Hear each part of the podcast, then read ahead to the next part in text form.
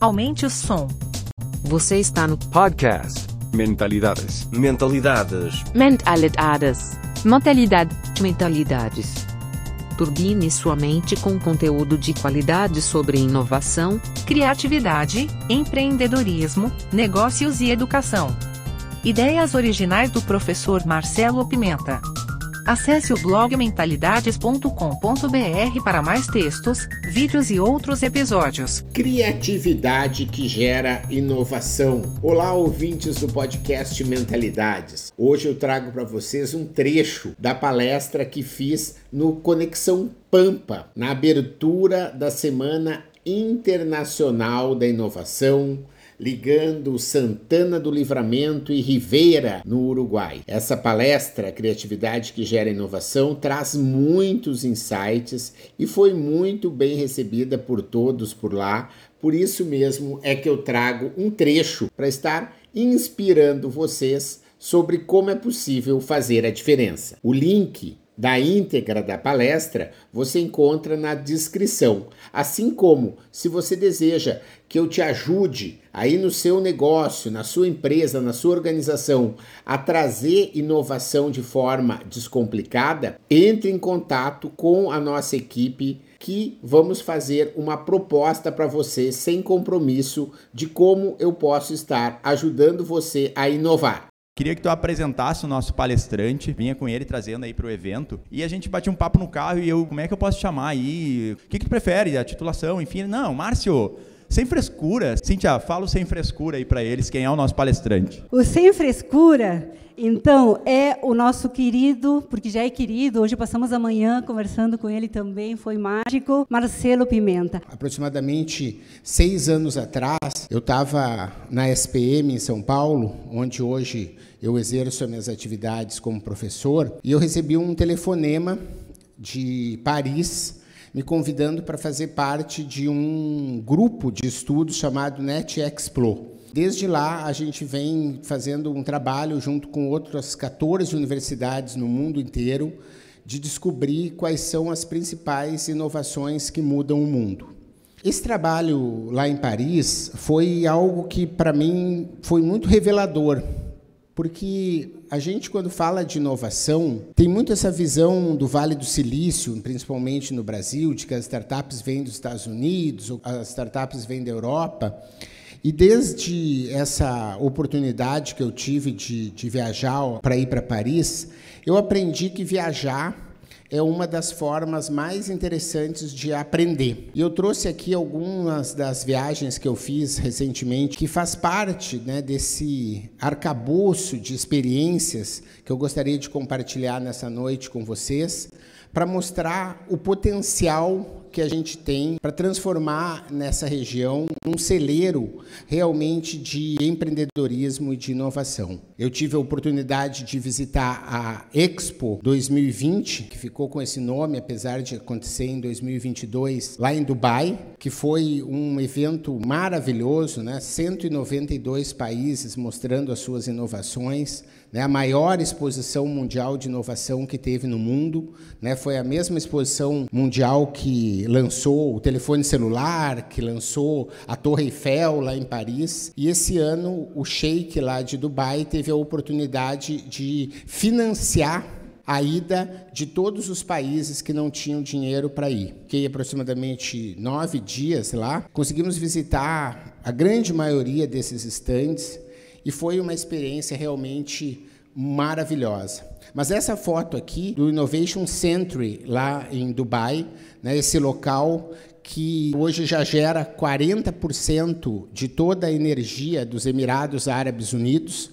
Né? Dubai é um desses Emirados e hoje tem essa possibilidade de estar tá liderando essa corrida pela energia limpa, que é algo que aqui também se tem esse esforço e com certeza vai se conseguir aí nesse espaço de terra né, que a gente tem aqui no Rio Grande do Sul, com essa capacidade aí de insolação gigante, fazer aí a diferença. Assim como dessas viagens eu trouxe a visita que eu tive lá em Israel. É um país menor do que o estado de Sergipe. Se você for ver a fronteira oeste aqui do Rio Grande do Sul e a região da campanha, ela tem 1,4 a área que Israel tem. É uma vez 0,4 maior do que todo Israel. E Israel hoje é o país com o segundo maior número de empresas listadas na Nasdaq, a bolsa de tecnologia norte-americana. É de lá o celeiro das empresas de biossegurança, de segurança da informação, é de lá que veio o Waze, e é lá que está o centro de desenvolvimento das grandes empresas do mundo, incluindo Microsoft, Apple, Unilever, Shell, né, que levaram para Israel, que se chama né, a Startup Nation, né, ou seja, a nação das startups. Israel tem no seu próprio sangue, vamos dizer assim, né, de ser esse povo judeu que tem uma nação muito recente, essa capacidade de experimentar, de aprender com os erros, de conseguir transformar dificuldades em adversidade porque é uma, um país que respira empreendedorismo. Israel, quando logo depois da Segunda Guerra Mundial, quando se transformou o acordo e se delimitou né, os, os limites de que hoje é o Estado de Israel, era um local totalmente inóspito, mais ou menos como a gente tem agora aqui o deserto de Alegrete. Era algo que não dava nada. De uma forma colaborativa, como aqui na área B, eles criaram os kibbutz, e dentro dos kibbutz, eles criaram uma empresa chamada Metafim. E a Metafim descobriu um método de irrigação chamado gotejamento. E hoje esse método está espalhado aí no mundo inteiro e eles conseguem transformar a água que é salgada em água doce para se transformar num dos celeiros de economia verde do mundo. Eu tenho muito orgulho de representar o Brasil, né, junto com universidades de Tóquio, da África do Sul, né, dos Estados Unidos, do Chile, que é um outro país que aqui na América Latina é representado lá no Net Expo.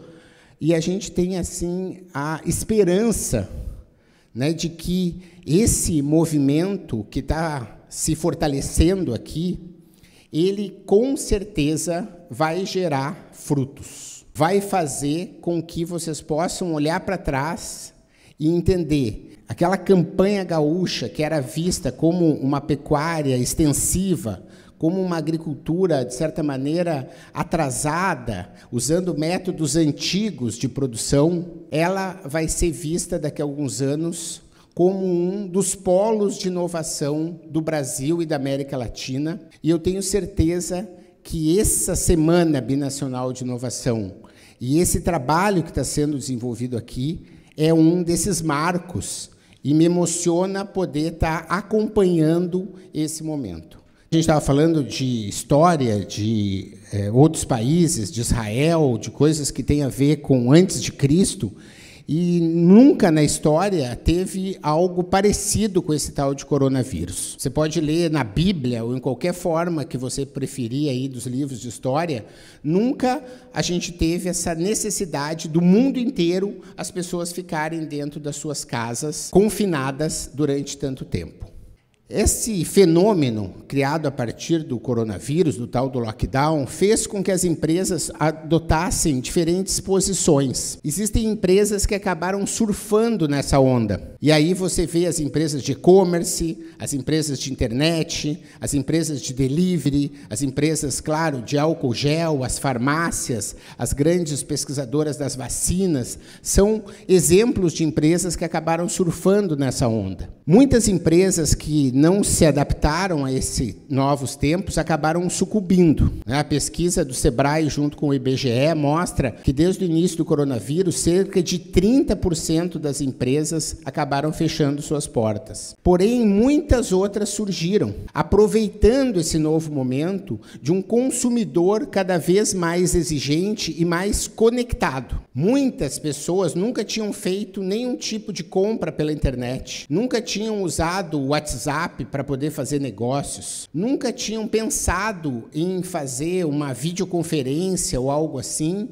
e o nosso dia a dia, vocês lembram bem, como ele foi transformado a partir dessas tecnologias. Ao mesmo tempo, existem pessoas que continuam olhando para esse cenário e achando que as coisas estão ficando como eram antes. Mas isso não é verdade. A gente vem dentro dos cursos de pós-graduação, que a gente tenta entender o cenário. Na década de 80, o exército americano chegou a formular né, uma, uma expressão. A gente diz que estava vivendo num mundo VUCA, num mundo volátil, incerto, complexo e ambíguo. E era assim que a gente vinha tentando entender o cenário dos negócios. Com a pandemia, um italiano radicado nos Estados Unidos, chamado James Fácil, ele acabou cunhando uma nova expressão. Ele diz que a gente vive num mundo bunny, num mundo que é frágil, ansioso, não linear e muitas vezes incompreensível. E a gente sabe o que é isso, né? Ansiedade. Quantas vezes você olha por dia para o WhatsApp? Quantas pessoas não ficam ali checando e sai do WhatsApp, vai para o e-mail, do e-mail vai para o Instagram, do Instagram vai para o Facebook, do Facebook vê se tem alguma outra coisa que surgiu e daí depois volta e passa o dia inteiro nessa ansiedade para não perder nenhuma informação que está chegando em tempo real. Essa transformação, ela vem fazendo mudanças em que eu poderia apresentar vários gráficos para vocês aqui para comprovar essa questão. Mas eu trouxe uma de uma pesquisa revelada aí na semana passada que mostra a mudança do perfil das famílias.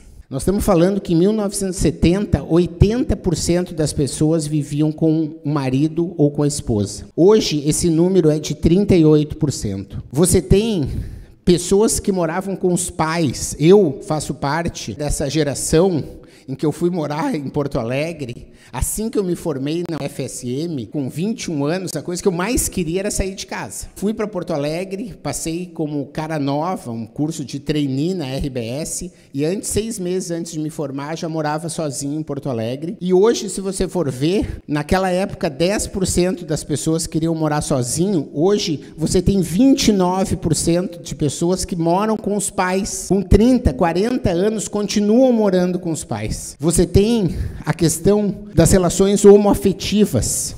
Hoje, 17% das pessoas, e você vê que na década de 70 isso era totalmente escondido, hoje, 17% das pessoas assumem que moram com um companheiro ou com uma companheira. E você tem outras questões de pessoas que moram sozinhos, enfim. O que eu quero aqui não é julgar ninguém. Eu só quero mostrar para vocês, eu estava conversando vários estudantes que estão por aqui, início de carreira, para mostrar vocês e nós estamos vivendo num mundo totalmente diferente. Se você continuar trabalhando com a cabeça de que as coisas eram como elas eram no passado, você vai dar com os burros na água. Mas se você tiver coragem de entender que uma pizzaria, um hotel, uma startup, uma empresa de, que produz vinho, uma empresa que faz turismo rural, ela precisa se adaptar a essa nova realidade. Eu trouxe aqui só um exemplo. Vocês vão ter a chance de estar navegando na prosperidade, porque o consumidor ele está exigindo essas mudanças. Ele não quer mais as empresas que acham que a gente está vivendo na década de 70 ou que alguns anos atrás, mas eles estão procurando novidades. E de novo eu vou mostrar um vídeo inédito para vocês. Esse é um projeto do governo da Arábia Saudita que foi lançado agora na sexta-feira. A ideia é dar acesso a todo mundo aos recursos naturais de uma forma democrática, vamos dizer assim. Então, a ideia não é mais ter uma cidade como vocês estavam vendo, mas é conseguir fazer um grande edifício. E dentro desse edifício você vai ter a capacidade de cada uma dessas cores. Vocês vão ver é, serviços de saúde, educação é moradia, academia, cultura, teatro, cinema, e você vai conseguir estar tá vivendo dentro desse grande edifício, vamos dizer assim, e vai fazer a possibilidade de ir do início ao fim desses 170 quilômetros através de um veículo autônomo elevado, em que em cinco minutos você vai se deslocar de uma ponta a outra. E vocês podem dizer assim: isso é ficção. E aí, quem quiser seguir lá no meu canal do YouTube, eu mostro um vídeo. Eu fui no estande da Arábia Saudita na Expo 2020. Esses caras não brincam em serviço. E eu tenho certeza que esse tipo de projeto vai estar pronto antes do que a gente imagina. E mostra esse novo cenário que está se moldando para os próximos anos. É esse novo perfil de empresa e de sociedade que está se moldando. Em que a tecnologia, e isso sim eu tenho certeza que vai chegar aqui em livramento bem mais rápido do que se imagina, ela é uma commodity. Eu estava conversando com um professor ali de informática né, sobre essa questão de como é importante passar para os alunos a formação técnica que antes fazia toda a diferença, é um ponto de partida e não de chegada. Se antes a gente achava que a gente estava formado e pronto quando a gente estava com o diploma na mão, não, hoje é aí que começa a brincadeira. Né? E você vai ver que tecnologias como essa, elas vão estar tá colocadas aqui no nosso dia a dia, que qualquer produtor vai conseguir estar tá fazendo, por exemplo, a contagem do seu rebanho de uma maneira automatizada como essa. Isso vai vir no próprio telefone celular, assim como vem os aplicativos de bússola, de relógio, de timer, de alarme. Vão vir esses aplicativos que vão fazer a contagem do rebanho, mostrando qual o quilo, quantos quilos ele tem, quando que ele nasceu, né, qual é a raça que ele é. E esse tipo de questões, como eu falei para vocês, essa viagem para Dubai na Expo, eu vi o estande da Eslovênia, tem também lá no meu canal do YouTube, eles têm um projeto chamado AgroSoil, em que isso é uma estatal. Os produtores rurais têm a oportunidade de estar recebendo diariamente uma visão através do satélite de como vai a sua cultura, o nível de umidade do solo, se tem alguma praga hoje atacando a lavoura, se já está pronto para colher ou não. E eu, pelo Sebrae Nacional, hoje eu dou mentoria para 60 doutores dos institutos federais que estão transformando suas pesquisas acadêmicas em negócios. E o professor Alexandre, por exemplo, lá do IFMT, lá de Cáceres, lá no Mato Grosso, ele está sofrendo né, para conseguir fazer um algoritmo que está tentando mapear as florestas para ver se tem algum tipo de praga. Né? Pega uma floresta que faz plantação, por exemplo, para celulose, e aí pelo satélite ele tenta ver se tem alguma praga chegando lá. Isso, na Eslovênia, os caras estão dando de graça já para os seus cidadãos. Por quê? Porque é uma visão do governo de que isso é algo que precisa ser feito para que os agricultores tenham competitividade. Então, se a gente vive num mundo cada vez mais pirado, a gente pode dizer assim, que é esse mundo bunny, que a gente não compreende as coisas de como é que elas vão parar. E se a tecnologia ela é algo que está disponível né, no bolso de cada um de nós, né, e vocês sabem que um celular como esse aqui, ele é muito mais poderoso do que o primeiro foguete que foi à Lua, você vai ter é na criatividade o nosso principal diferencial. É isso que nos faz humanos, é isso que nos diferencia e é isso que está dentro da gente. Não é à toa né, que lá em Davos, agora também há 20 dias atrás, 30 dias, lá na Suíça, o Fórum Econômico Mundial determinou né, que a criatividade é a habilidade mais importante da atualidade. Obrigado por sua audiência. Aguardo seus comentários. Se achou esse conteúdo interessante, indique para quem você ama. No YouTube temos dois canais, procure por Mentalidades e Professor Marcelo Pimenta. Assine nossa newsletter gratuita em nosso site. E não deixe de participar da novidade, nosso canal Mentalidades no Telegram. Te espero lá!